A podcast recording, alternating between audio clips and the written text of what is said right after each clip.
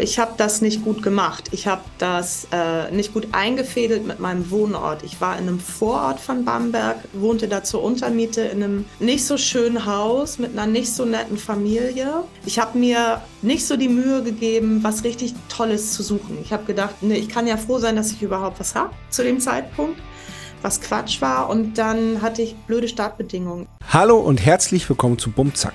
Mein Name ist Sascha Matzen und ich unterhalte mich hier mit Schlagzeugerinnen und Schlagzeugern. Meine heutige Gästin ist Wiebke Wimmer.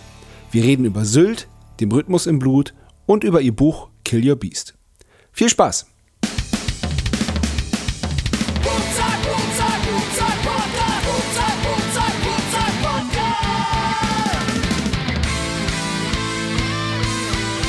Bum Zack, der Schlagzeuger-Podcast von Sascha Matzen. Unterstützt von Tama. Moin Wiebke! Moin Sascha. Na, wo hängst du gerade ab? In Negenharry. Wo ist das denn? In Negenharry, das ist südlich von Kiel, zwischen Kiel und Neumünster, im schönen Schleswig-Holstein. Ach, schön. Da sind wir, genau. bin ich gar nicht so weit weg. Ich bin nämlich seit gestern im Wendland. Im Matzen-Hauptquartier. Siehst du wohl. ja, stimmt. Das ist anderes Bundesland, glaube ich, ja. ne? Aber ja. ist nicht Nieder so weit weg. Stürmisch, genau, ne? nicht so weit weg. Ähm, es geht tatsächlich bei uns hier. Also als norddeutsches Kind sage ich, es geht ein leichter Wind. Okay. Ja, äh, hier ist es ganz schön ordentlich. Ja, wir sind hier aber wirklich weit weg vom Meer. Also das ist so, auch selbst die Elbe ist, ist, ist eine halbe Stunde Fahrt. Ja. Ja, also da muss, dass hier so ein richtiger Sturm kommt, da, das, das, da muss einiges passieren. Okay. ja, aber ja, Ninghari, genau, Ninghari hat ungefähr 400 Einwohner. Vor der Tür stehen vier Ponys, alles oh, sehr schön. lauschig. ja, schön.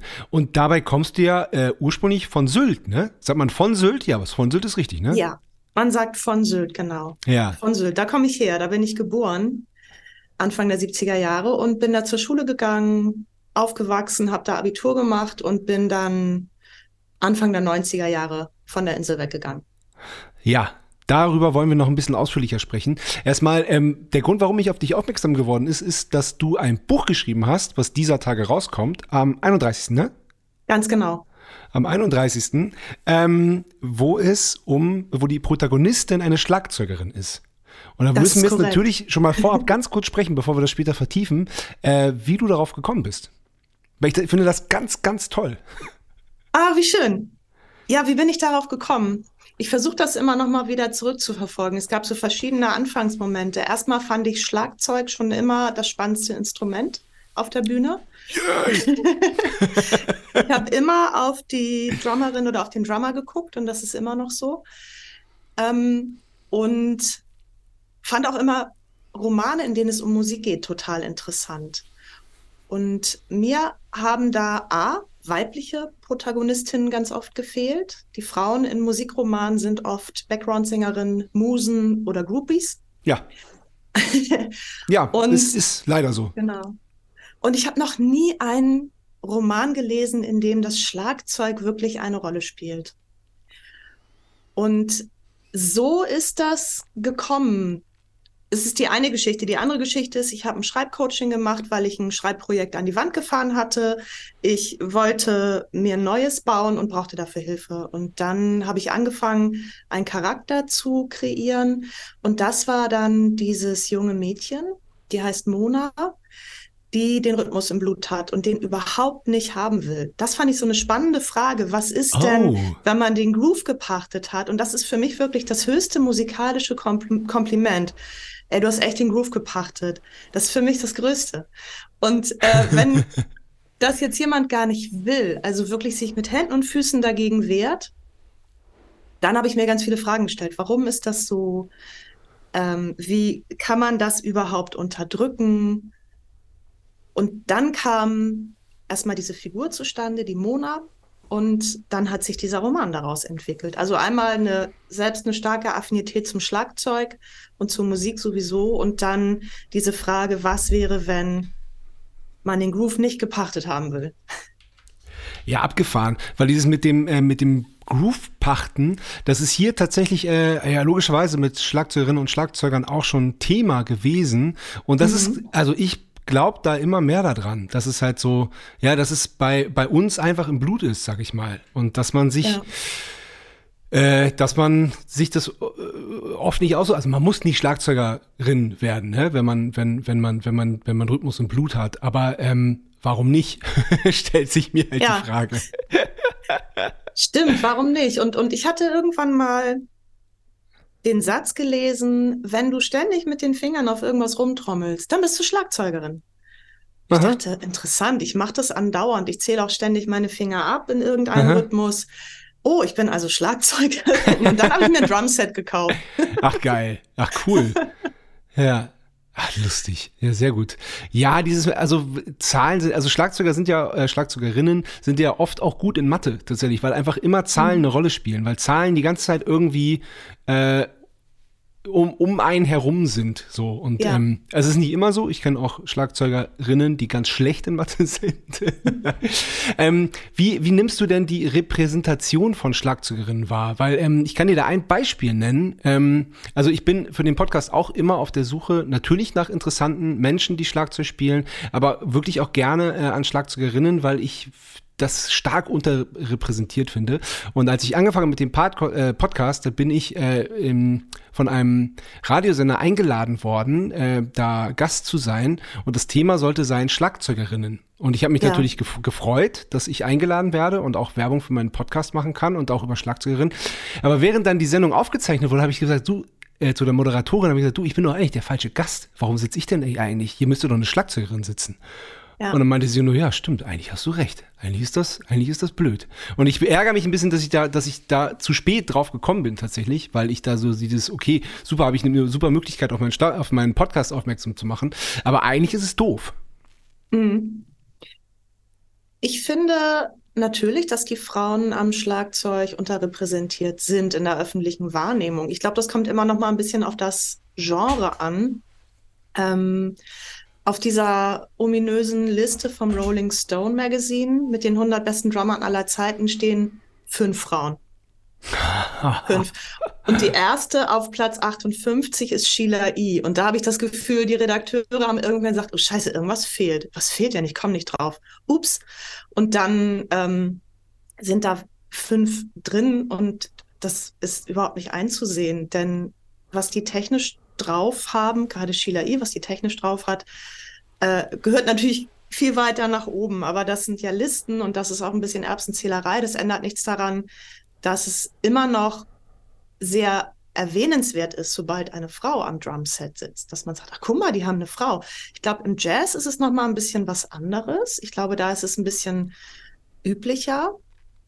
Ähm, aber je härter die Musikrichtung wird, ich glaube, desto ungewöhnlicher ist es. Da kannst du wahrscheinlich viel mehr zu sagen. Ne? Ich weiß ja nicht, wie das auf Festivals ist, wie viele Frauen in den, in den Rockbands trommeln verschwindend gering, leider. Mhm. Und dann ist es halt wirklich auch so, und das weiß ich zum Beispiel von, äh, von Lotta von Blond, ähm, mhm. dass die wirklich oft von oben herab von Männern, die da auch arbeiten und wirklich miseral, miserabel behandelt werden und dass sie immer das Gefühl hat, sich erstmal beweisen zu müssen. Das ist so, aha, und äh, du baust auf, aha, und wir spielen, wo ist dann der Mann, der nachher Schlagzeug spielt? Und das genau. ist, äh, und das, also es bessert sich ein wenig, aber, äh, aber es nervt, gerade im, gar, wirklich gerade im Rock, weil dieser, dieser äh, oberflächlich gesehen Männer, nein, es ist, äh, äh, ja, dieser Männer dominierten, äh, diesem männerdominierten Genre ist, äh, es nervt, aber richtig. Ähm, mhm. Und ähm, deswegen finde ich es find auch äh, ganz wichtig, ähm, solche, solche Frauen in den Fokus zu rücken, weil es einfach auch noch zu wenige sind. Ja, und es ist auch total wichtig, dass ein Mann wie du, der in der Branche ist, darauf aufmerksam macht. Also das Unbedingt. ist ganz, ganz wichtig. Ähm, was mir auch auffällt, wenn mir fällt es jetzt bei Social Media auf, wenn ähm, ich natürlich Frauen folge, die Schlagzeug spielen oder deren ähm, Profile mir anschaue, mir Reels anschaue. Oft ist es so, nicht immer, aber oft, auch wenn sie äh, härtere Sachen spielen, lächeln sie immer dabei und sehen so ganz, ganz freundlich aus. Und ich denke, ihr könnt auch ruhig mal böse gucken. also das ist immer noch dieses, okay, ich spiele zwar was, was als unweiblich in der Gesellschaft wahrgenommen wird. aber ich, ich guck so. auch nicht, ich vielleicht weißt du, was ich meine. Nicht immer, weiß, aber das ist mir durchaus aufgefallen. Mh, ich mhm. weiß, was du meinst und ich habe äh, ich hab da auch schon äh, mit jemandem, bei dem ich das auch so empfunden habe, drüber gesprochen. Mhm. Und sie hat gesagt, dass sie das total bewusst macht und dass, ja. ähm, dass sie dass sie das, äh, dass sie das so fühlt. Und das ist, also sie hat gesagt, mhm. sie macht es nicht, damit sich das mehr Männer angucken, sondern sie macht es, weil sie, weil sie das so fühlt und weil, weil, weil sie so den Spaß daran hat. Und ähm, das hat mir absolut gereicht. Und da habe ich gesagt, ja, ja. ist super cool, passt. Dann äh, keine weiteren Fragen. Dann bitte, bitte macht das weiter.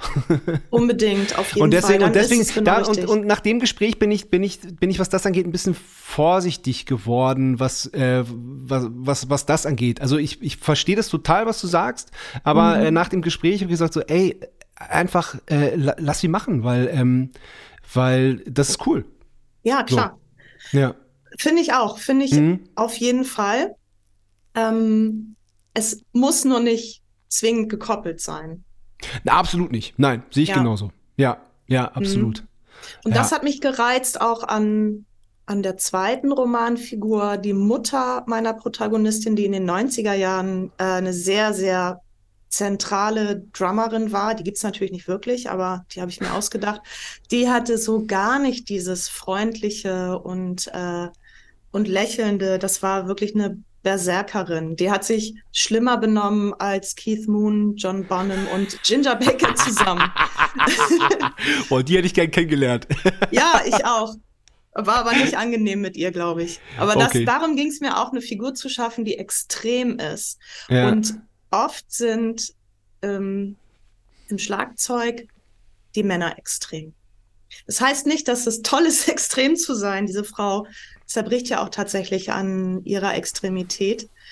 Ähm, aber das hat mich fasziniert. Das hat mich ähm, mit einem Wunsch erfüllt, diesen Menschen kennenzulernen oder zu, also diese Lücke zu füllen, sozusagen. Ob das mhm. jetzt gut ist oder nicht, aber ähm, da auch eine Frau zu haben, die extrem sein kann, die sehr wütend sein kann, die ähm, einfach nicht angenehm ist und entsprechend verbrennt dann auch.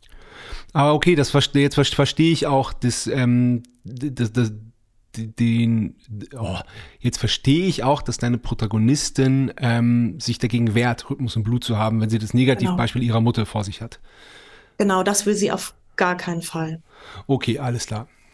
Verstehe.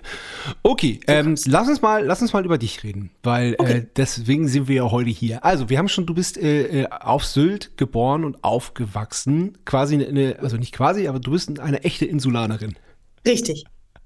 Ähm, inwiefern hat denn äh, Rhythmus und Musikalität generell ähm, in, deinem, in deiner Kindheit und Jugend, also in deinem Aufwachsen, inwiefern hat das eine Rolle gespielt? Ich hatte das Glück, schon sehr früh in der Musikschule Sylt dabei sein zu dürfen. Ich hatte mit vier Jahren musikalische Früherziehung äh, und dann habe ich eigentlich alles mitgemacht, was da, was da war. Natürlich Blockflöte, ist ja klar, die wurden immer größer, die Blockflöten, bis nachher zur Bassflöte. Ich habe Querflöte gespielt und ich war immer in der Rhythmusgruppe von Frau Lorenzen. Ganz wichtig. was was, was da, heißt das Rhythmusgruppe? Er, er, erklär mal, was, was da passiert ist, weil, und also ich, da, da kann man sich ja vieles drunter vorstellen. Was wird ja. gemacht in der Rhythmusgruppe mit Kindern? Also, das war in einem, in einem der größten Räume der Musikschule und es waren verschiedenste Instrumente andekoriert. Natürlich verschiedene Xylophone, Marimbaphone, es gab sogar ein Vibraphon und dann Percussion-Instrumente la Couleur. Tambourin, Rasseln, Shaker, Kuhglocke. So, und so wie ich mich daran erinnere, war das so, wir sind da rein und haben sofort angefangen, Lärm zu machen. Äh, und, und Frau Lorenzen, das war eine ganz feine Frau mit, also sehr, sehr stoisch auch und äh, hat immer versucht, uns einigermaßen einzufangen, damit wir wirklich ähm, unsere Patterns spielen und die dann auch zusammenbringen konnten. Sie hatte immer, äh, immer einen Groove mitgebracht für die einzelnen Instrumente. Wir hatten auch immer ein bisschen Möglichkeit zu improvisieren. Und dann ging das los. Ja, und dann hatten wir eine Stunde, haben da an einem Groove äh, gebastelt und haben diese arme Frau natürlich in den Hörsturz getrieben. Das waren ja auch Gebäude in der Zeit, die überhaupt nicht schallisoliert waren und gar nichts. Das war die Percussion-Gruppe der Musikschule Sylt. ja, klingt also klingt ähnlich wie, wie das, was ich mit meinen Brüdern auch gemacht habe als, äh, als mhm. Kind. Ähm, das ist so, so ein bisschen nach, nach Karl Orff, so ein bisschen die, mhm, die Rhythmusgruppe, ja. ne? Genau. Bei uns hieß das, hieß das Orff-Orchester. Ja. Deswegen, genau. Ja, aber super. Auch gerade so dieses, ja. dieses Zusammen äh, Musik machen und wie das, wie, wie, wie man das dann schafft aus Lärm, der, der es mhm. anfangs ist, dann, dann da ein bisschen Ordnung reinzubringen und dann Rhythmus draußen stehen zu lassen, den man dann auch gemeinsam erleben und ja auch verändern kann. Das, das, das fand ich immer Wahnsinn. Da steht halt ja. jemand vorne und, und wenn es halt funktioniert, dann kann der mit, mit kleinen Gesten und mit, mit, mit, mit, mit, wenn, wenn er es geschickt dirigiert, ist es dann ja wortwörtlich, dann kann da mit Dynamiken, mit Tempoveränderungen, mit, mit äh, Herausheben einzelner Instrumente, können ganz, ganz unglaublich tolle Dynamiken entstehen, was auch, auch mit ganz kleinen Kindern schon klappt. Ja. Und das war eine sehr gemischte Gruppe. Die jüngsten waren sechs und die ältesten waren im Teenageralter. Also das für mich im Nachhinein sehr privilegiert, dass ich dabei sein durfte und dass es das gegeben hat an so einem kleinen Ort. Das, ja, toll. Da ist ja sonst voll. nichts los. Ja, genau. ja stimmt, ja, voll gut. Ähm, ja, und dann habe ich mich so im Teenageralter mehr auf Singen fokussiert, hatte da irgendwie verschiedene Formationen, wir haben a cappella gesungen. Ähm, und dann hatte ich eine, ein ganz besonderes Erlebnis. Äh, ich habe nämlich die Ärzte gesehen, 1988 in Westerland bei dem Abschiedskonzert. Ja, wo sie legendär. sich das erste Mal getrennt haben. Ja. Richtig legendär. Ich gebe ja. so gerne damit an. Und wow. dann war ich extrem beeindruckt von Bela B. Erstmal, weil er im Stehen Schlagzeug gespielt hat und weil er, weil er so zentral war, weil er mhm. so überhaupt nicht nur hinten getrommelt hat, sondern weil er äh, mit Farin Urlaub gleichberechtigtes Frontbandmitglied war. Das hat mich extrem beeindruckt. Ja. Und dann habe ich gedacht, ach, Schlagzeug wäre ja toll. Aber das war nicht möglich, in meinem Elternhaus dann Schlagzeug hinzubauen. Außerdem bin ich eh jemand, der lieber wenig Ausrüstung hat, deswegen Gesang. Mhm. Mm, und mein erstes eigenes Schlagzeug hatte ich dann erst in meinen 40ern, also in den 2000, also als ich äh, etwas über 40 war und in einem alleinstehenden Haus gewohnt habe. Und da habe ich mir dann ein gebrauchtes Set gekauft. Ja, äh, also wie, wie, wie ich auch schon hier öfters festgestellt habe, man ist nie zu jung. Natürlich ist es leicht, ein Instrument zu erlernen, wenn man, wenn man, mhm. wenn man noch jünger ist, aber ähm, man ist nie, nein, was habe ich gesagt? Man ist nie zu alt. Was habe ich nie zu alt. Quatsch gesagt? Aber man auch nie zu, zu jung. ja, ne, genau, beides stimmt. beides stimmt. Mhm. Aber in deinem Fall äh, nie zu alt. Und dann, ja, äh, ja und dieses, dieses, ähm, äh, du hast es ja vorhin schon gesagt, du hast dann gemerkt, du hast, du hast den Rhythmus sowieso im Blut und das, das hat dich schon immer, schon mal fasziniert. Und ja, ähm, ja besser, besser spät als nie. genau, und das konnte ich jetzt auch wieder in der neuen Wohnung aufbauen. Jetzt kann ich nicht Tag und Nacht spielen, weil wir Nachbarn haben. Die sind aber sehr, sehr nett und sehr interessiert. Und ähm, ich merke aber, wie gut es mir tut, jetzt wieder ein bisschen ins Üben reinzukommen. Und äh, ja, ja, cool. Also hast du die Ärzte gesehen. Wie, äh, wie alt warst du da, als du die Ärzte gesehen hast? 16 war ich. Ah, perfekte Alter auch, oder? Total. Und ich habe sie seitdem, habe ich sie sieben, acht Mal nochmal gesehen. Das letzte ja. Mal jetzt im August in Hamburg. Ach, toll. Ach, cool. Ja, ja, ja die voll. begleiten mich. Ja, voll gut. Ja, Bela B ist auch beeindruckend. Ist auch toll. Weil er nämlich auch noch diese Wahnsinnsstimme hat, ne? Genau. Genau, ja. das und das hat mich schon immer so fasziniert, wenn Drummerinnen oder Drummer so eine zentrale Stelle eingenommen haben. Und da kommen wir wieder zu Sheila E. Ich war, wurde dann mit 16, 17 glühender Prince-Fan. Mhm. Und Sheila E. hat mich total umgehauen, tut sie immer noch, weil sie erstmal wahnsinnig gut und vielseitig ist, eine unglaubliche Energie hat, eine tolle Ausstrahlung und dann auch noch an diesem ganzen irrsinnigen Showkonzept mitgewirkt hat von Prince. Ja, ja. Und ich finde, sein Sound ist in dieser Zeit, wo sie mit ihm gespielt hat oder wo sie für ihn gespielt hat, mit ihm, ist mein Lieblings-Prince-Sound. Ja, sie ist ja, sie, sie, ist ja, sie ist ja wesentlich mehr als nur Schlagzeuger von. Ja.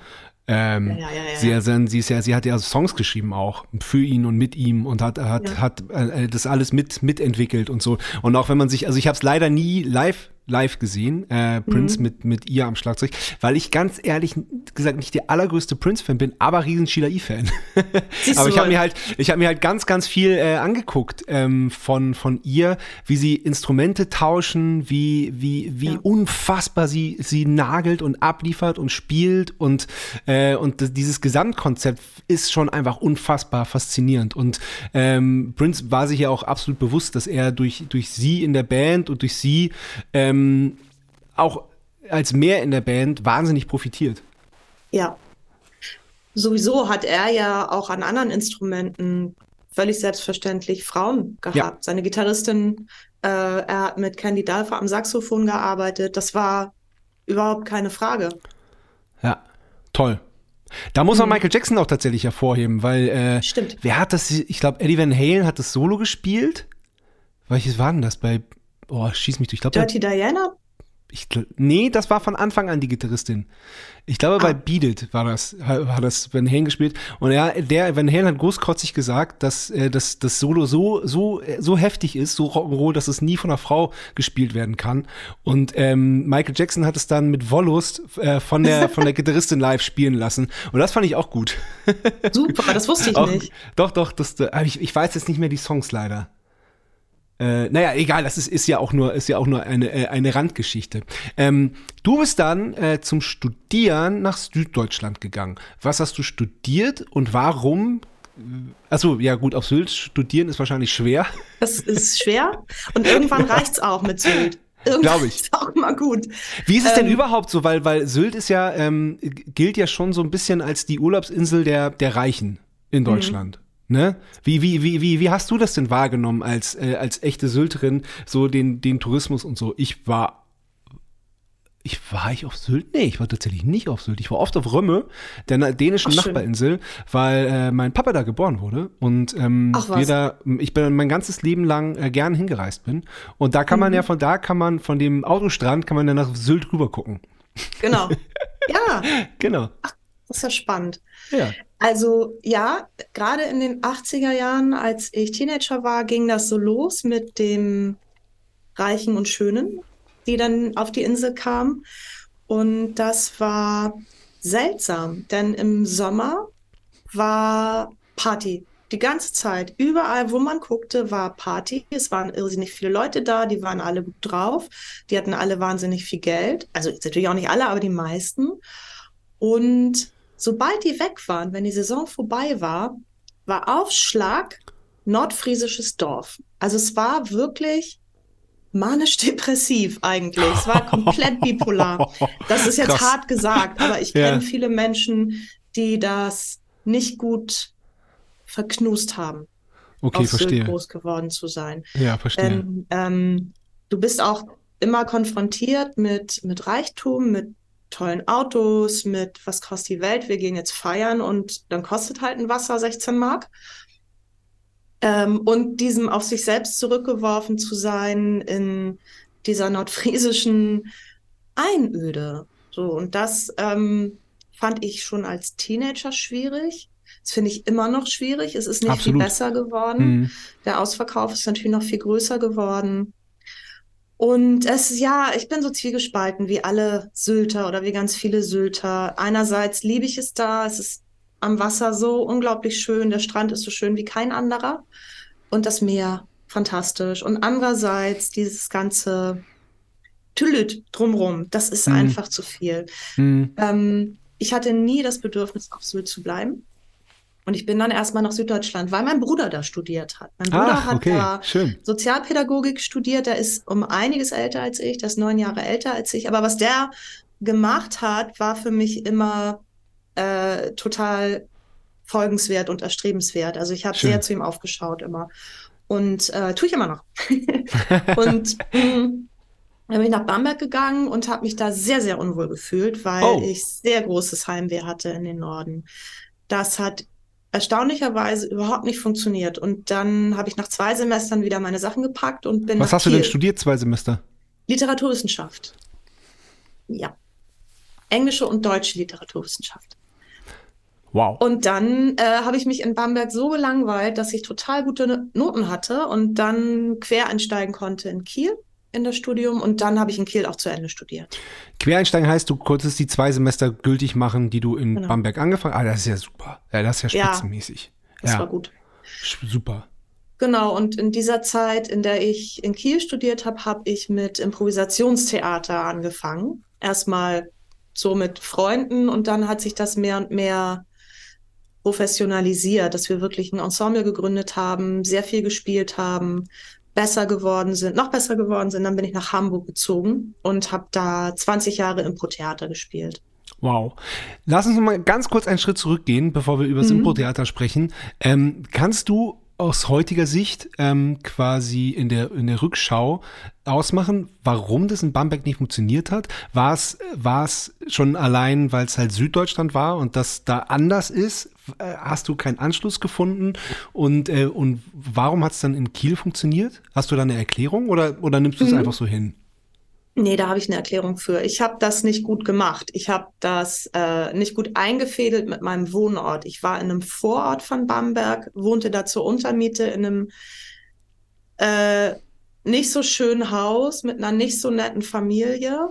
Ich habe mir nicht so die Mühe gegeben, was richtig Tolles zu suchen. Ich habe gedacht, nee, ich kann ja froh sein, dass ich überhaupt was habe zu dem Zeitpunkt, was Quatsch war. Und dann hatte ich blöde Startbedingungen. Ich war nicht im Zentrum ähm, ich habe nicht so viel mich vernetzt. Dann habe ich aber auch irgendwann dicht gemacht. Dann bin ich bockig gewesen und habe hm. gesagt, nee, Bamberg ist blöd. Das würde ich jetzt vielleicht ein bisschen anders sehen. Ich finde die Gegend da wirklich toll. Ich mag das da sehr, sehr gerne. Und es hat mich so wieder in den Norden zurückgezogen.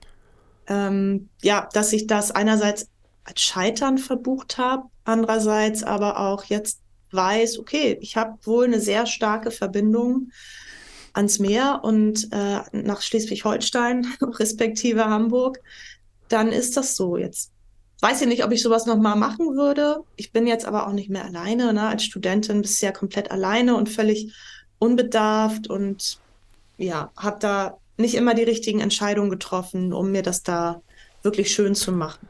Aber es hatte ja, nichts mit Süddeutschland zu tun. Das war komplett mein, mein Bock, den ich da geschossen habe. Ja, und vielleicht allerhöchstens, dass Süddeutschland so weit weg vom Meer ist. Ja, okay. Ja, aber ich glaube, man gewöhnt sich da irgendwann dran. Es gibt dafür, es gibt dafür ganz andere Sachen, die toll sind.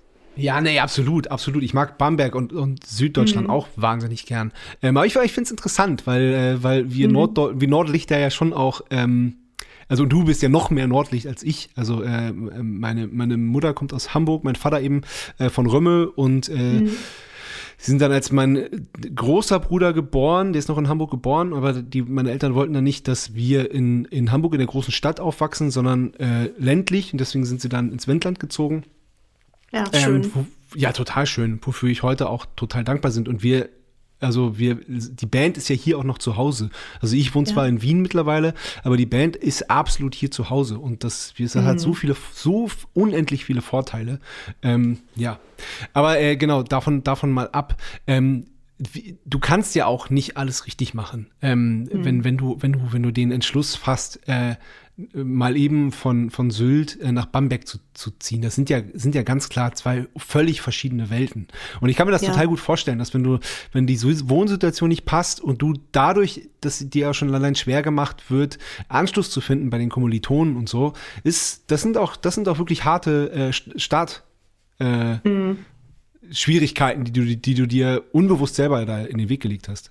Ja, genauso sehe ich das auch. Ich habe mir diese diesen Start selber schwer gemacht und ähm, hatte da noch nicht so richtig verstanden, was was Heimweh eigentlich bedeutet. Ach, also ich bin, wow. ich habe wirklich, ich habe wirklich Heimweh gehabt als ja. Kind schon, als Jugendliche. Ich hätte es eigentlich wissen müssen. Ich wollte immer am liebsten so nah wie möglich an zu Hause sein. Mhm. Aber wenn einem dann auch alle sagen, ja, aber du musst doch mal ein bisschen was sehen und du musst doch mal was anderes machen, äh, dann hat mich das auch ein bisschen verunsichert und es stimmt ja auch. Ist ja nicht so, dass ich jetzt die ganze Zeit nur auf meiner Scholle gehockt bin. Habe ja auch viel gemacht und viel gesehen ähm, ja. und ich weiß aber, wo meine Wurzeln sind und dass ich immer diese Dosis Heimat brauche. Ja, damit es mir gut geht. Ja.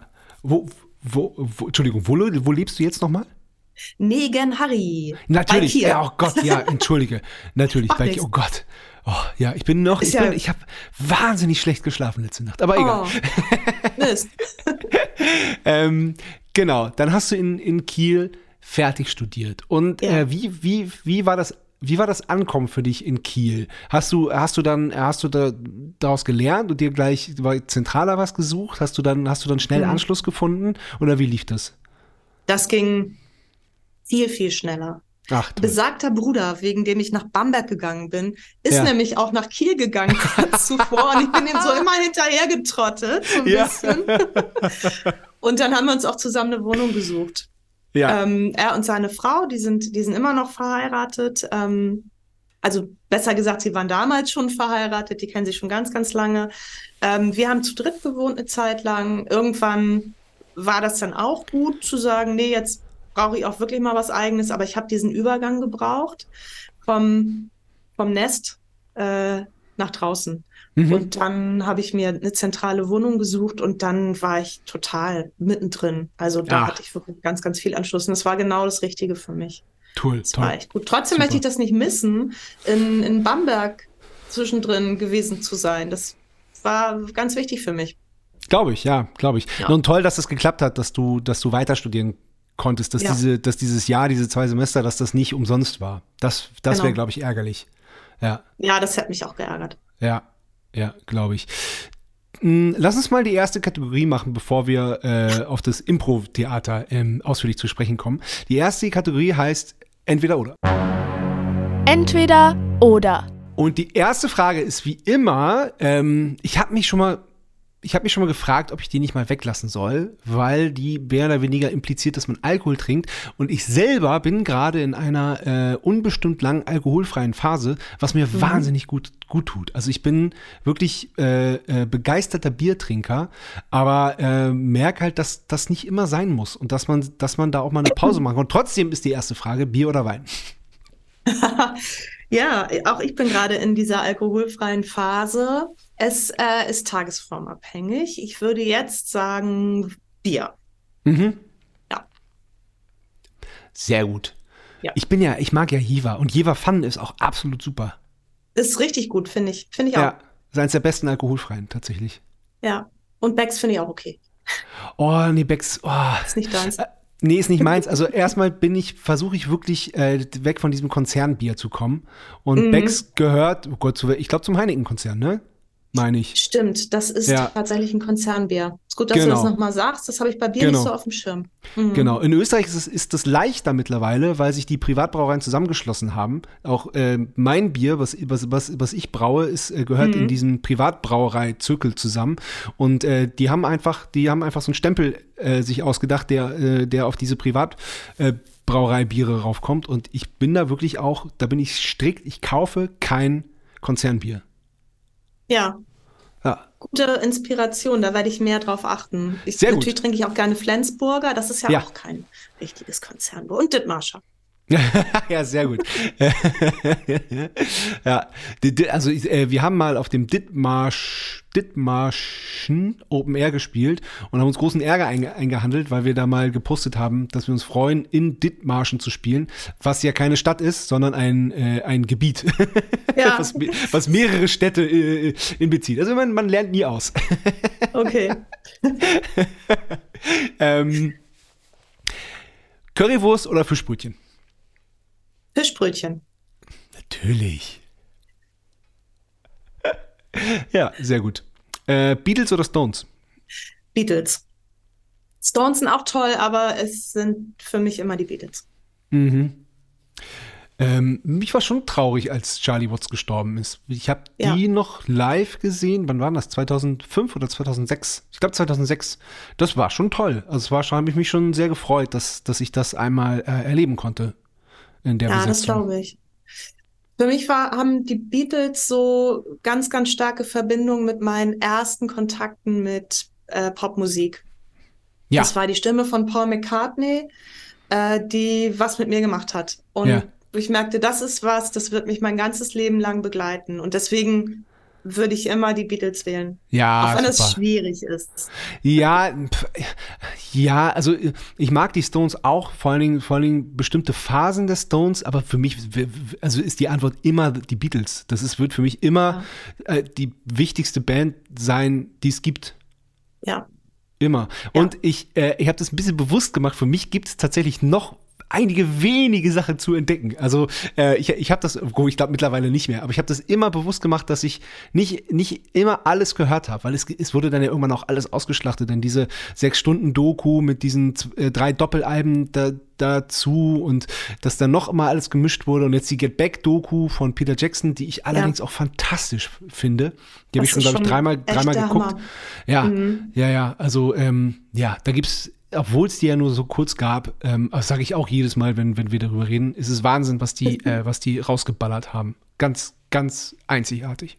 Ja, als hätten die einen eigenen Zeitslot gehabt, der überhaupt nichts Ja. mit unserer Zeit zu tun hat. Wirklich komplett überirdisch. Ja, Ja, und auch also, so. das ist ja auch eine musikalische Zeitrechnung tatsächlich. Was war vor den Beatles, was war nach den Beatles? Das ist absolut so. Die haben, die haben so viel verändert und die haben, die haben Feedback erfunden, Musikvideos erfunden, äh, Punkrock bisschen Grunge erfunden mit, mit Helter Skelter. Also das ist, das ist so viel. Also, ähm, ja, und das alles in irgendwie diesen paar Jahren, in, in denen es die gab. Von Love Me Do zu, zu, zu Abbey Road. Also Wahnsinn.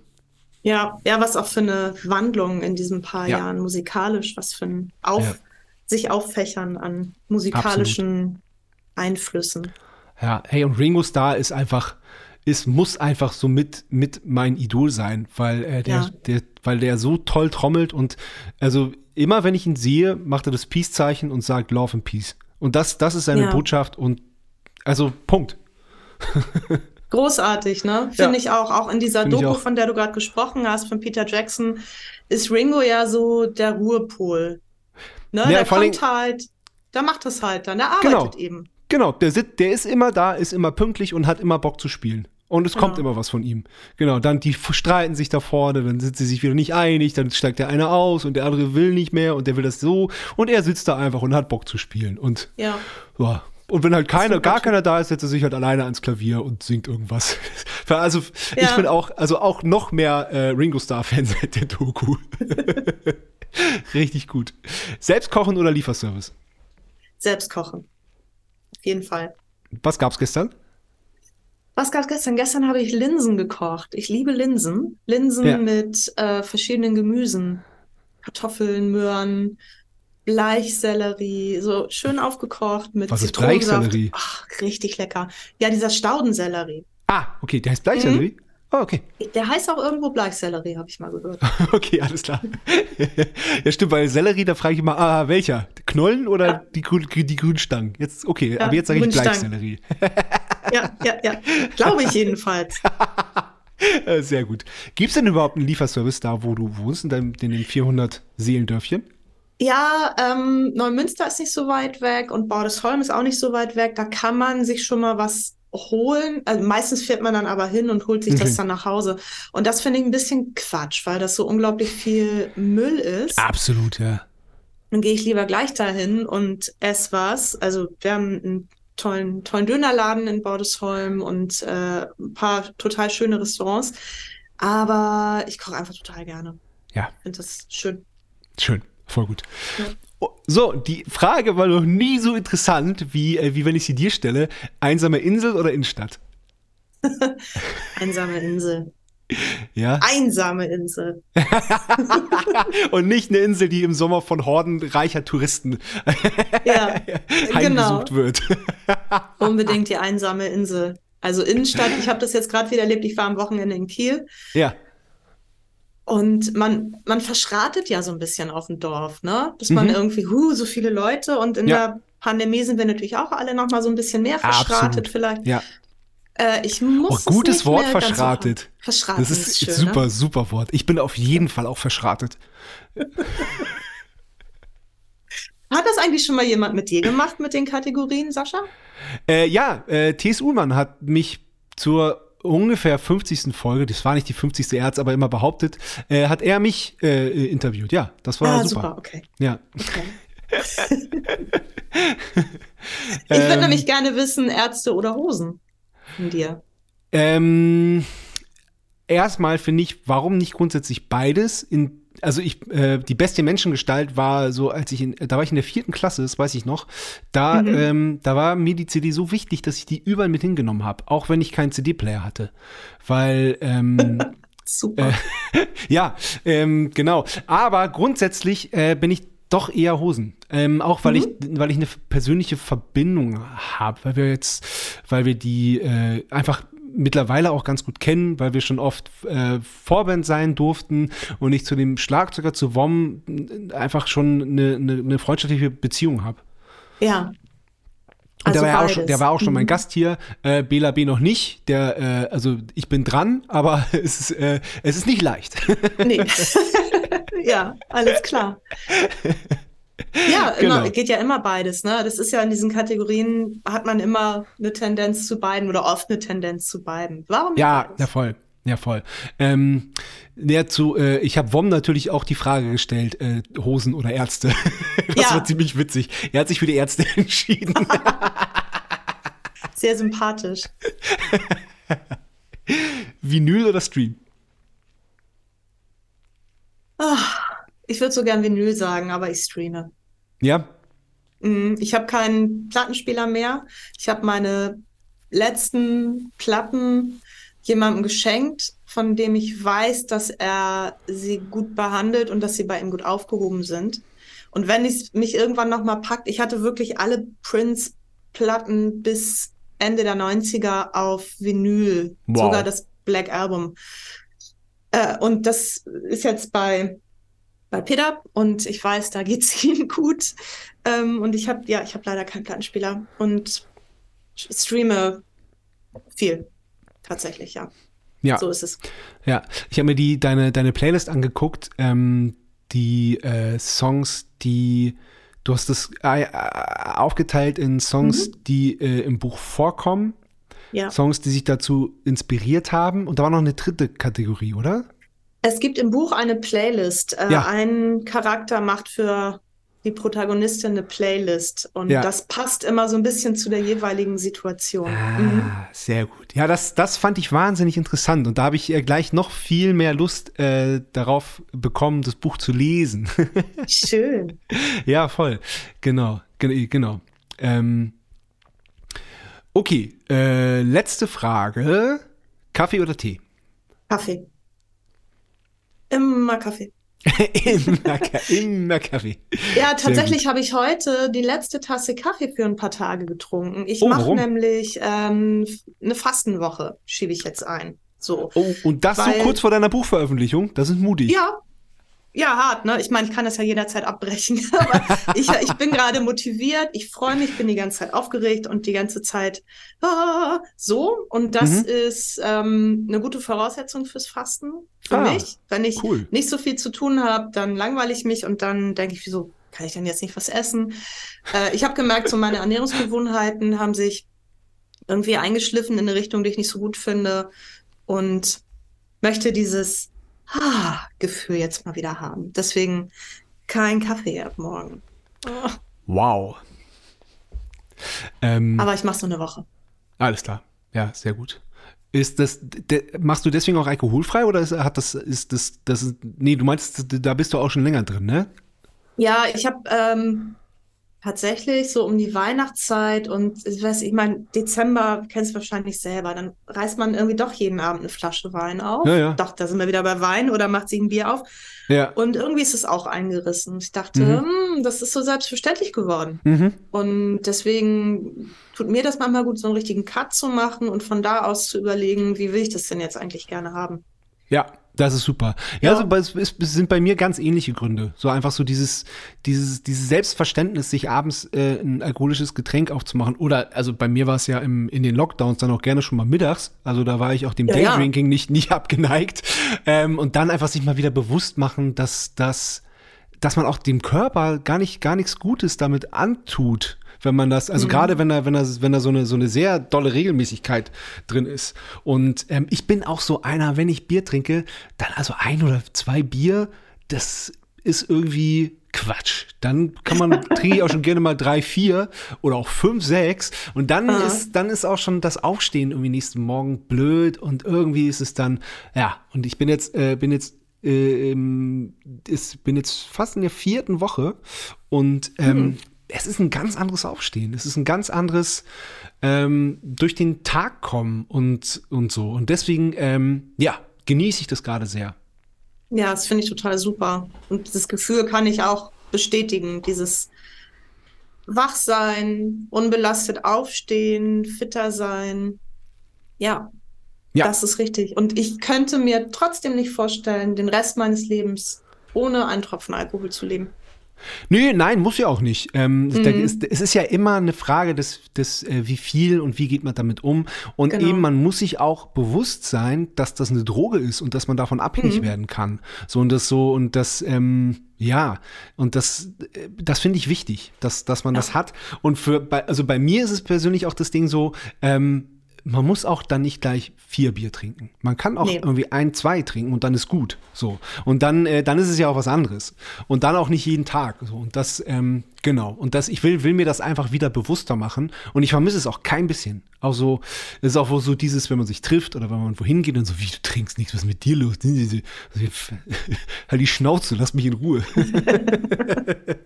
Ja. Ich habe auch den Eindruck, dass die Bereitschaft, das zu akzeptieren, aber insgesamt ein bisschen höher geworden ist, weil einfach viel mehr Leute sich jetzt mal so eine Auszeit nehmen oder mehr drüber nachdenken, äh, ist meine Wahrnehmung. Wenn ich sage, du, ich trinke nichts, dann kriege ich selten einen dummen Spruch als früher. Einfach weil viele sagen, ah, okay, ja, ich auch nicht. Oder ich habe jetzt gerade äh, wieder abgefastet oder ich will ab nächster Woche oder so. Ja, voll cool. Mhm. Deswegen habe ich mir auch angewöhnt, nie jemandem, nie davon auszugehen, dass jemand Alkohol trinkt, sondern Ja. äh, ich frage, was möchtest du trinken? Möchtest du Wasser, Bier, Wein? Es ist alles da. Du hast alle Möglichkeiten. Und nicht, Ja. und nicht so, äh, ja, ich hole mir Bier, äh, ich, nehm, ich bring dir eins mit. Was man ja, was, was ich, was ich auch schon gemacht habe. Ich habe es auch schon für selbstverständlich Mhm. gesehen, dass mein Gast äh, auch Bier trinkt. Was Ja. meistens so war, aber es ist so, wenn der jetzt da irgendwie gerade kein, keine Lust drauf hat, dann äh, muss es auch nicht sein. Und ich bin dann auch ganz oft so, ähm, dass wenn der, mein Gast dann sagt so, oh, Bier, weiß ich nicht, vielleicht später, ich würde erstmal ein, eine, eine Apfelsaftscholle nehmen, sage ich, ja, ist eigentlich eine gute Idee, ich trinke eine mit dir. Das ist richtig gut. Ja, Mhm. ja. Ja, ja, weg, weg davon, weg davon gehen, dass es selbstverständlich ist. Genau.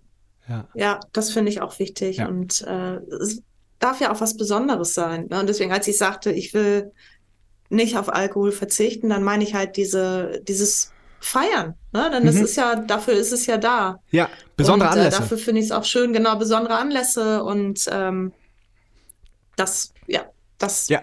darf gerne so bleiben. Okay. Oder wieder so Ähm, bleiben. was, was ist in der Kieler WG-Küche passiert? Und was, äh, wie, wie, wie, wie hat das, wie hat das dein, dein Leben in andere Bahnen gelenkt? Das musst du jetzt noch mal erzählen. Ja, ja, ich habe ja Literaturwissenschaft studiert, wie schon gesagt, und ähm, war so über eine Freundin, die mit mir zusammen studiert hat, ähm, Kommilitonin und Freundin. Ihr Freund hatte einen Kumpel, der, der hat auf der Schauspielschule in Leipzig Schauspiel studiert, wie man das so macht, und hat da ganz, ganz viel Improvisationstheater gemacht. Und da habe ich gefragt, wie soll ich mir das vorstellen? Dann sagte der Typ, ja, pass auf, die gehen auf die Bühne, fragen das Publikum, sag mir einen Ort, sag mir ein Gefühl, sag mir eine Farbe. Und dann spielen die das. Da habe ich gesagt, das ist doch Quatsch, das geht doch nicht. Das, wie soll das denn gehen? Ähm, aber fand es total faszinierend. Und dann haben wir uns da in dieser WG-Küche getroffen und äh, Urban hieß der Mensch, der Schauspieler. Der hat mit uns äh, so ein paar, ja, so ein paar Übungen gemacht, so ein paar Impro-Übungen. Das sind eigentlich sind das Spiele. So, zum Beispiel, wir würden uns jetzt Wort für Wort unterhalten und das, was dabei rauskommt, ist unsere Kommunikation und keiner führt die, führt den Dialog an, sondern wir lassen uns auf das ein, was passiert, denn äh, wir können das nicht kontrollieren. Und solche Sachen, und es hat mich so unglaublich geflasht, dass ich da auch schon dachte, oh Scheiße, ich glaube, das war's mit meinem Studium. Das war's dann aber nicht. Also ich habe, ähm, weiß ich habe zu Ende studiert. Also ich dachte, oh Mann, Mist, ich muss meinen Eltern sagen, dass ich nie ein geregeltes Arbeitsleben haben werde, weil ich sowas machen will. Und habe es dann aber auch durchgezogen. Toll. Also ich habe davon gelebt. Mhm. Zwei Jahrzehnte lang. Und äh, genau, das und Improvisation ist für mich, ist für mich eine Haltung. Das ist für mich, dass sich einlassen auf Sachen, die schiefgehen können, auf Verletzlichkeit, denn in dem Moment, wo ich überfordert bin und nicht weiß, was gleich passiert, dann dürfen die Leute das sehen. Wenn ich als Improvisateurin auf der Bühne stehe mit meinen KollegInnen und das läuft alles total glatt, dann sind die Leute super enttäuscht und sagen, okay, das war jetzt irgendwie super abgeliefert, aber das war ja total langweilig. Die haben ja gar nicht auf dem Schlauch gestanden. Die haben sich ja gar nicht, äh, die haben ja gar keinen Fehler gemacht. Und das liebe ich so. Und dass das Publikum genauso viel weiß wie die Leute auf der Bühne. Das ist für mich total wichtig. Cool, sehr gut. Ja. Habt ihr dann auch mal extra so Fehler äh, eingebaut? Hast du, hast du mal mit, mit Absicht ja. was fallen lassen, damit was passiert? Nee. Nee, da, man kommt überhaupt nicht dazu, irgendwas mit Absicht zu machen. Man ah, ist wirklich in so einem okay. Flow drin. Ähm, und ist komplett fokussiert auf die Vorgaben, auf die Mitspieler, auf das, was man in dem Moment selber macht. Du kannst ja nichts planen. Mhm. Und in dem Moment, wo du planst, wird es immer scheiße. Immer. Ah, okay. Immer. ja, stimmt. Äh, eigentlich, eigentlich, logisch. Eigentlich, äh, ja. eigentlich völlig klar, was, was du sagst. Und dann würde mich noch interessieren, ähm, inwieweit war da deine musikalische Ausbildung, die du, die du hattest, dein, dein mhm. äh, Flöten, Gesangsunterricht und auch dein Rhythmus im Blut? In, inwiefern konntest du das nutzen für das Impro-Theater? Wir haben viel mit Musik gemacht, mhm. viel gesungen. Äh, wir hatten, ähm, ich spreche jetzt in der, in der Vergangenheit, weil ich in dem Ensemble nicht mehr spiele und weil ich jetzt schon länger nicht mehr improvisiert habe. Wir hatten zwei Musiker in unserem Ensemble und die waren immer dabei. Die haben beide Klavier gespielt, einer konnte auch noch Gitarre spielen. Und äh, wann immer sich das ergeben hat, haben die beiden losgelegt, natürlich auch improvisiert und wir haben improvisiert dazu gesungen. Boah, stark. Das ist, das, ist aber, das ist aber ein krasses Level. Das ist, das ist, das ist schon Wahnsinn. Jo.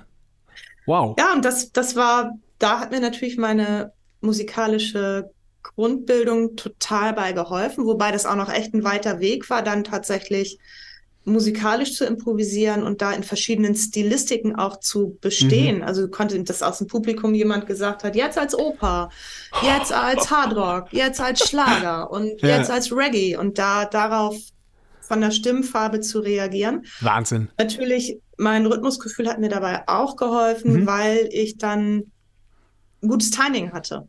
Mhm. Also ich wusste sowohl musikalisch als auch spielerisch immer, wann ist jetzt der Beat? Und jetzt muss was Neues kommen und jetzt kommt die neue Szene mhm. und jetzt ist die Szene zu Ende. Und einmal ist es sogar passiert, da haben wir ein Musical improvisiert mit einer Gruppe aus äh, London. Die waren bei uns zu Gast und haben das mit uns gemacht. Also einstudiert ist ja der falsche Begriff, aber die haben uns die Struktur erläutert. Dieses Musical hatte eine Struktur. Innerhalb dieser Struktur haben wir improvisiert. Die hatten einen fantastischen Pianisten und aus dem Ensemble, die Steife Brise war das damals, äh, aus dem Ensemble einen tollen Pianisten. Und dann hat jemand, dann hat dieser, nee, Pianist und Gitarrist, Entschuldigung, ja. dann hat der Pianist, der, der Brite gesagt, Schlagzeug wäre toll, aber haben wir ja nicht. Und da ist sofort meine Hand hochgeschossen und ich wusste gar nicht, was ich tue und dachte, was tust du, was tust du? Und dann ähm, habe ich dieses Musical am Schlagzeug begleitet in der Fabrik in Hamburg. Also ich habe schon in der geil. Fabrik getrommelt. Wow, wow. Mega. Vor allem mit dem Gefühl, uh, ich, äh, ich sollte hier nicht sein, aber ich habe totalen Spaß gehabt. Natürlich sollte ich da sein, aber du weißt, was ja. ich meine. Ne? Da ja. haben so ja, großartige Leute schon gespielt. Genau, und äh, da hat mir das auch sehr geholfen. Und da habe ich auch tolle Rückmeldungen bekommen, wie, wie gut es war, den Rhythmus zu haben in der Szene und in der Musik. Toll. Ja. Und das und, äh, und auch finde ich total beeindruckend, dass es so intuitiv von dir war, dass du, dass mhm. du gar nicht, weil es ist ja, es ist ja, äh, du hast ja in dem, in dem Moment äh, auch improvisiert dann einfach. Ja. Ja. Stark. Genau, ich hatte zum Glück den, den Pianisten, ähm, der mich auch angezischelt hat, wenn ich zu viel gemacht habe. Psst, nicht. Ja. No, shut up. Okay. cool.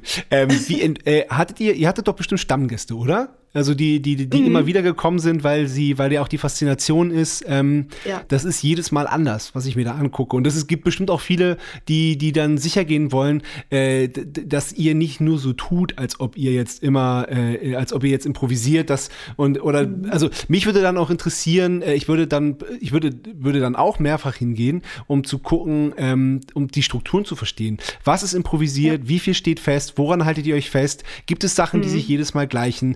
Und und so. Ähm, ähm, gab es Leute, die wirklich immer, immer regelmäßig immer wieder gekommen sind? Ja. Cool. Gab es. Auch aus diesem Grund, die gesagt haben, ich glaube das nicht. Ich kann mhm. das nicht. Ich kann das nicht verstehen, wie das geht. Und wir haben eine Spielform, da schreiben die Leute aus dem Publikum Sätze auf Zettel und geben uns die Zettel auf die Bühne. Und wir spielen eine Szene, heben Zettel auf, lesen vor, was draufsteht und bringen das in die Szene rein. Und es hat wirklich immer gepasst. Krass. Wahnsinn. Das ist, äh, das liegt dann nicht in unserer Hand. Und das zu akzeptieren, zu sagen, es passt einfach.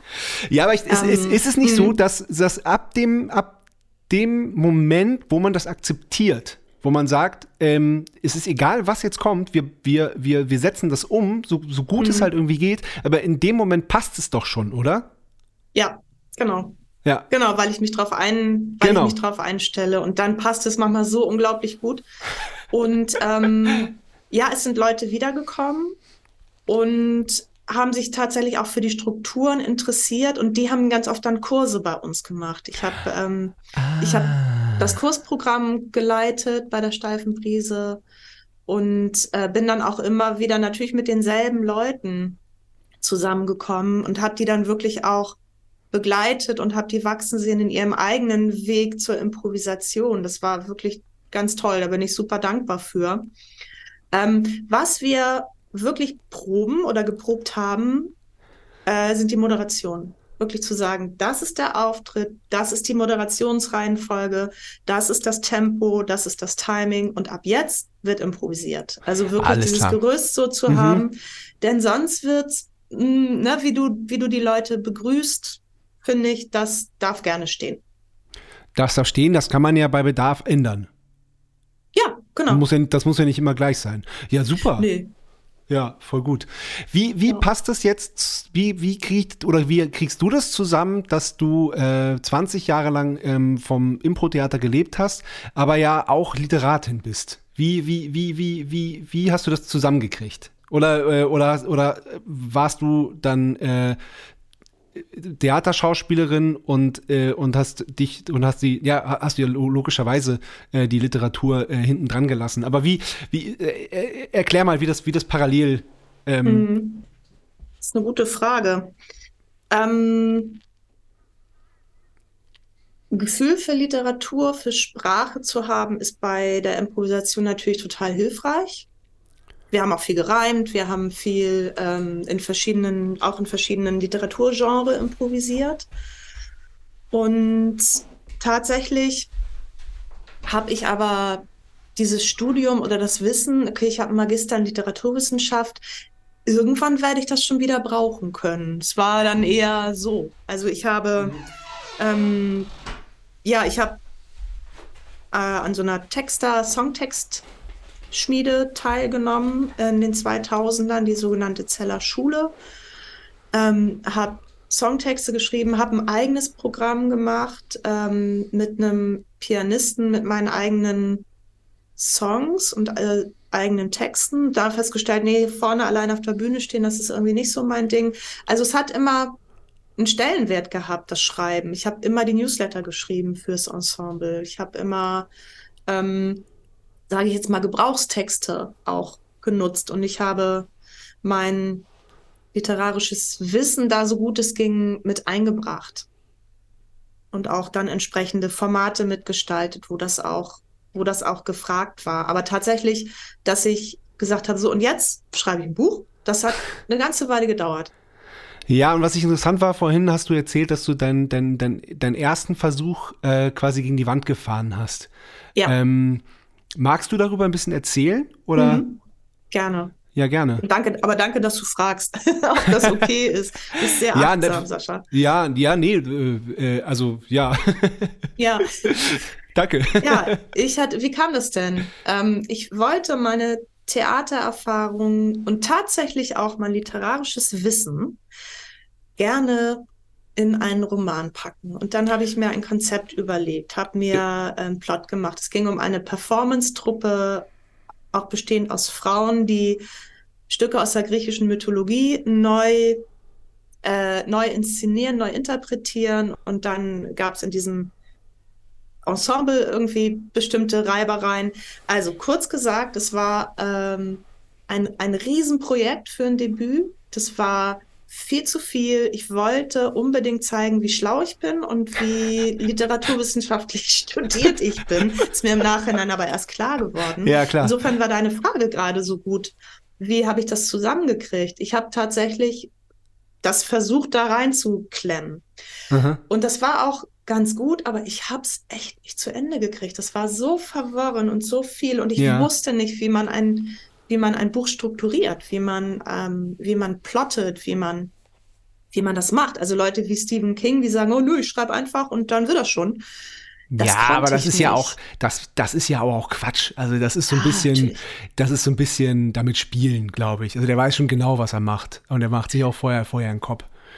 Ähm, Vermutlich. Ich kann es nicht genau sagen. Aber also ich war auf jeden Fall, ich, ich hing da sehr dran, weil ich da wirklich jahrelang und ganz, ganz viel Zeit investiert habe, das zu schreiben mhm. und viel recherchiert habe und fand die Idee auch, ich finde sie immer noch gut, aber es war einfach viel zu viel. Es war viel ja. zu fett und groß und oh, und dann äh, fiel mir das so schwer, das, das gehen zu lassen. Boah, das glaube ich. Das kann ich, ich mir muss vorstellen. das jetzt aber gehen lassen. Ja. Ich, ich, bin, ja. ich war so unzufrieden und ich hatte schon Schreibblockaden, so das kenne ich eigentlich nicht.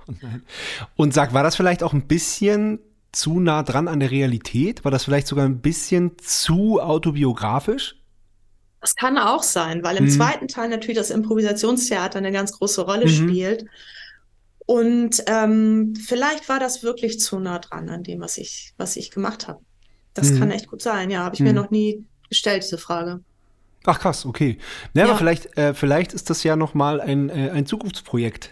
Jetzt, wenn du, wenn du dann ja. mehr Erfahrung hast und mehr, mehr weißt darüber und auch nicht mehr aktiv selber äh, im Improvisationstheater-Business bist, mhm. vielleicht äh, fällt dir das dann leichter.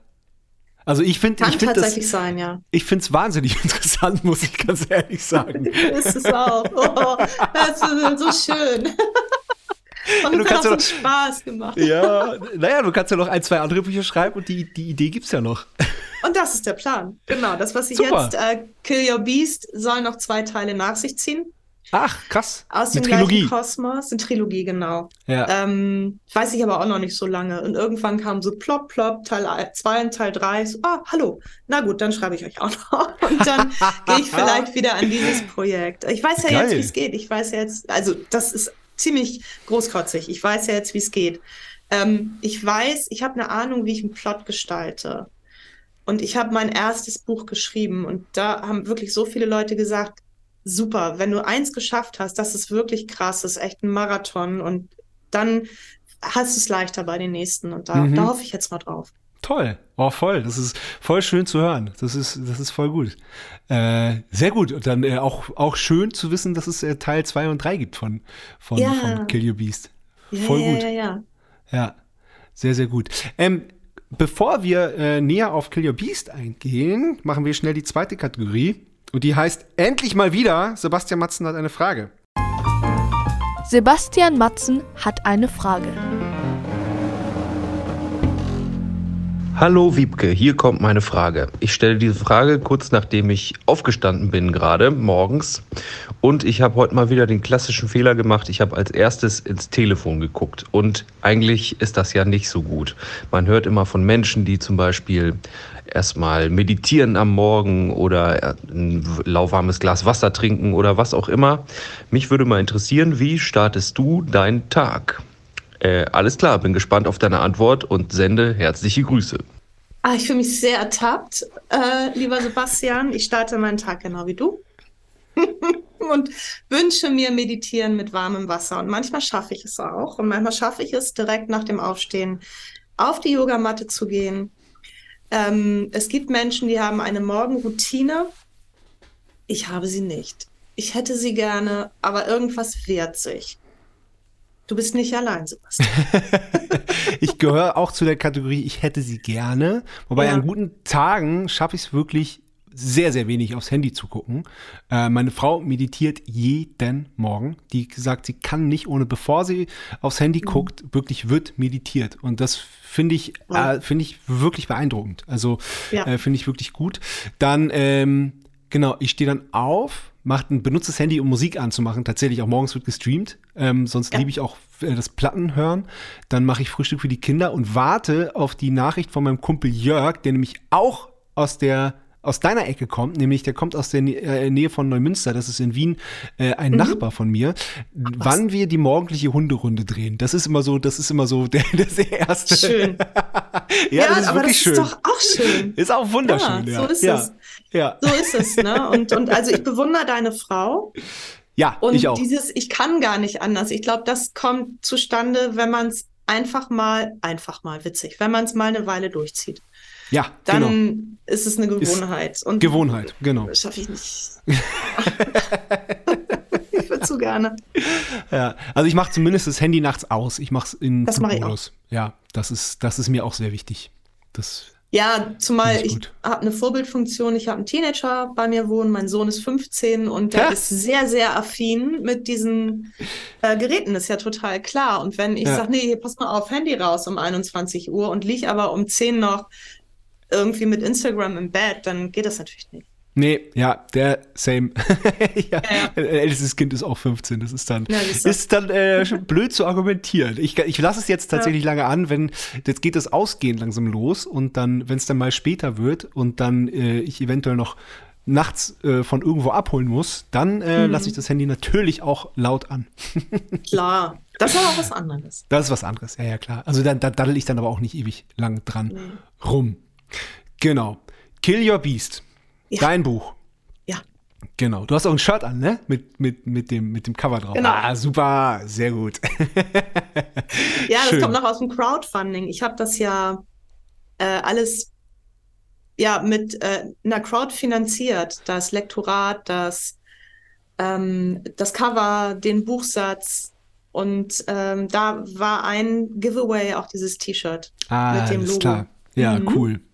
Sehr cool. Siehst du, das wusste ich noch gar nicht, dass das ein, dass das mhm. Crowdfunding war. War ein Crowdfunding, ja. ja. Ich hatte, mm, also ich habe dieses Buch fertig geschrieben und habe natürlich erstmal nach einer Agentur gesucht, die mich an einen Verlag bringt. So, das ist so der klassische Weg. Ich habe ist so der klassische Weg. Noch, okay. Ja, also der ganz klassische Weg, der sich aber eigentlich gar nicht lohnt, ist, das Manuskript an einen Verlag zu schicken. Okay. Ähm, die haben Riesenstapel von genau mhm. diesen Manuskripten. Deswegen ist der schlauere Weg, sich eine Agentur zu suchen, die das dann macht, die dann ähm, Kontakt zu den Verlagen hat und genau aussucht, wem schicke ich das denn jetzt eigentlich. Und ich habe so eine Agentur gefunden. Und dann kam Corona. Und mm. dann, ja, keine Ahnung, woran es im Endeffekt gelegen hat, aber das, es konnten, konnte nicht platziert werden. Und dann habe ich erstmal gar nichts gemacht. Dann kam ja auch die Pandemie und ich hatte irgendwie andere Sachen vor. Impro-Theater ging nicht mehr. Dann habe ich mich aufs Coaching und aufs Online-Arbeiten spezialisiert. Keine Zeit mehr für Kill Your Beast gehabt. Es lag halt rum. Und dann hatte ich das mal zu einem Wettbewerb geschickt, eine Leseprobe. Und das dann auch gleich wieder vergessen eigentlich. Und dann rief mich eine Frau an, die die heißt Tamara und die war in diesem Wettbewerbskomitee und hat gesagt, also das hat jetzt im Wettbewerb, äh, da hat den Wettbewerb jetzt nicht gewonnen, weil man da auch so ganz viele eigene Follower mitbringen musste und die hatte ich nicht. Und ähm, aber mir hat es gut gefallen, das Thema interessiert mich, ich mache selber Bücher mit Musik, wollen wir uns nicht mehr über Self-Publishing unterhalten. Und das hat eine halbe Stunde gedauert, das Gespräch. Und danach war ich komplett entflammt wieder und habe gesagt, ja, natürlich mache ich das. Ähm, sie hat mich auch aufs Crowdfunding gebracht.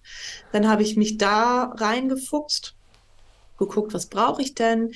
Wie mache ich das? Wen spreche ich an? Was habe ich für Giveaways? Also ne, diese Dankeschöns, die Gegenleistung für, fürs Funding. Und dann hatte ich in kürzester Zeit tatsächlich diese Summe zusammen. Wow da war ich auch extrem äh, überrascht und beeindruckt und seitdem, ja, seitdem begleitet mich das und seitdem hat das auch diesen, diesen Schub, diesen Flow und ich freue mich einfach wahnsinnig, dass es jetzt wirklich rauskommt. Voll toll. Und alles Ja. selbst, alles selbst im Alles selbst, selbst, ja. Self-Publishing.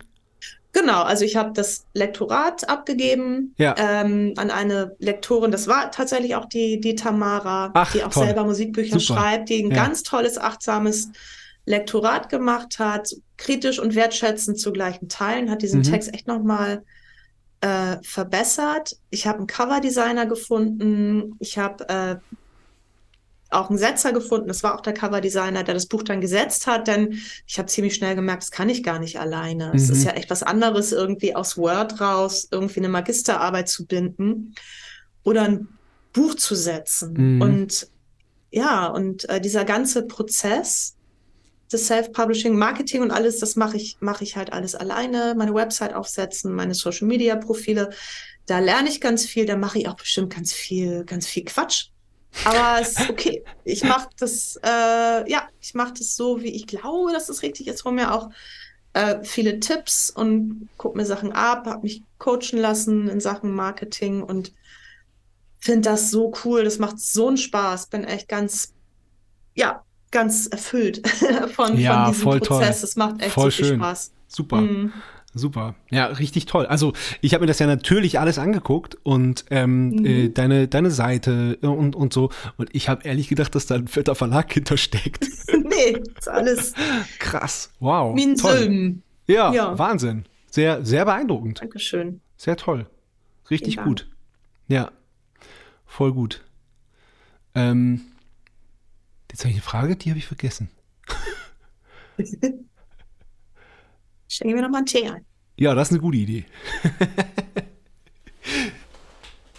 ah, natürlich, genau. Ähm, ich habe dich angeschrieben äh, über Instagram und ähm, da hast du mir sofort zurückgeschrieben und hast äh, gesagt, dass du ähm, dass du den Podcast gut findest und hast vor allem die Folge mit Thea, mit Thea Florea ähm, hervorgehoben, was mich total freut, weil ich das auch für eine sehr ähm, ich fand die auch besonders und ich die hatte irgendwie so eine so eine Intimität die Folge, weil weil Thea auch sich ziemlich geöffnet hat mir, Ja. was mich was mich äh, was mich wirklich beeindruckt hat und was ich wirklich ganz in ganz das war auch ein, ein intensives Gespräch und ich habe da irgendwie mich hat das länger beschäftigt und mich hat das mich hat das auch länger mitgenommen, was sie mir erzählt hat und wie sie mir das erzählt hat. Also äh, gerne wer die Folge mit Thea noch nicht gehört hat, gerne nachholen und ähm, kurz danach habe ich dann gesehen, dass du äh, dich mit ihr getroffen hast und quasi Ja. eine äh, ne, ne Stunde bei ihr genommen hast, glaube ich. So, so, so, so habt Genau. ihr es be betitelt.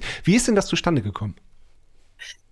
Das war witzig. Also ich hatte, ich hatte ähm, auf Instagram den, das Profil Kill Your Beast eingerichtet und habe dann mich fröhlich mit allen möglichen Menschen ver verbandelt, die was mit Schlagzeug zu tun hatten. So. Und dann habe ich auch der Thea gefolgt und ähm, fand das total klasse, was sie, was sie macht, auch in ihren unterschiedlichen Formationen.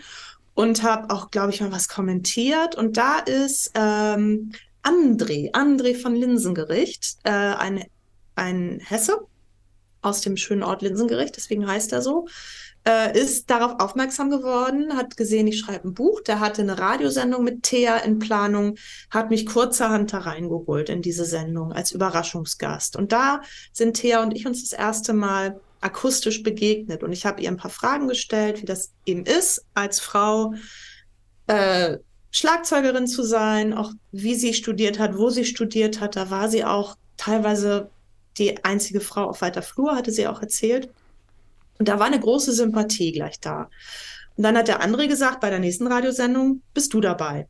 Und Thea ist, Thea interviewt dich. Machen wir Ach mal cool, so. ja, das ist ja Und toll. so kam es dann zustande, genau. Ja. Und deswegen waren wir dann im Februar, äh, mein Mann und ich waren dann in Hessen und haben Thea kennengelernt und André und es war ganz wundervoll. Also Thea ist echt so eine feine Person und ähm, was diesen Podcast mit dir betrifft, ich fand, dass du so wertschätzend mit ihr umgegangen bist und so offen ähm, auch das ermöglicht hat, dass sie so viel über, über sich und über ihre Geschichte erzählt. Das hat mich total beeindruckt.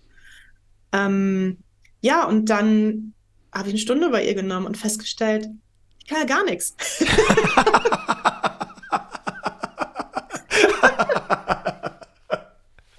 also richtig so basic, so, ne, halt mal, halt mal den Stick. Nee, anders. Ich so, wie anders? Ja, wie hältst du den fest? Oh, das habe ich so gelernt. Okay, pass auf. Äh, kann man machen, aber es gibt noch verschiedene andere Möglichkeiten. Okay, hör mal rauf. Ja, wieso denn nur aus dem Handgelenk? Nutz doch mal den Unterarm. Ich habe aber gelernt, ich soll nur aus dem Handgelenk. Also, sie hat echt alles nochmal so ein bisschen gerade gezogen. Dafür bin ich ihr total dankbar. Und jetzt habe ich echt viel zu üben und will unbedingt auch wieder richtig guten Unterricht haben, damit ich cool. Da weiterkomme. Ja. Ja, voll schön, voll gut. Ja, freut mich voll zu hören. Ja, voll schön. ja. ja, liebe Wiebke, ich bin schon durch. Ich freue mich wahnsinnig auf dein Buch. Ähm, und äh, freue mich dann natürlich auch auf Teil 2 und 3. Und ähm, ich würde sagen, spätestens wenn Teil 2 rauskommt, hören wir uns einfach nochmal wieder. Oh ja, sehr gern. Hat mir großen Spaß gemacht. Vielen cool. Dank, dass du mich eingeladen hast. Ja, ich danke dir. Bis bald. Tschüss. Bis bald. Das war Bumm Zack. Bis zum nächsten Mal.